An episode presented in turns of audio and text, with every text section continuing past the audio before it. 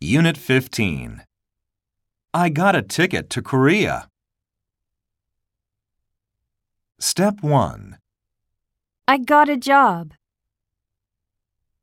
I got a call from Tom last night.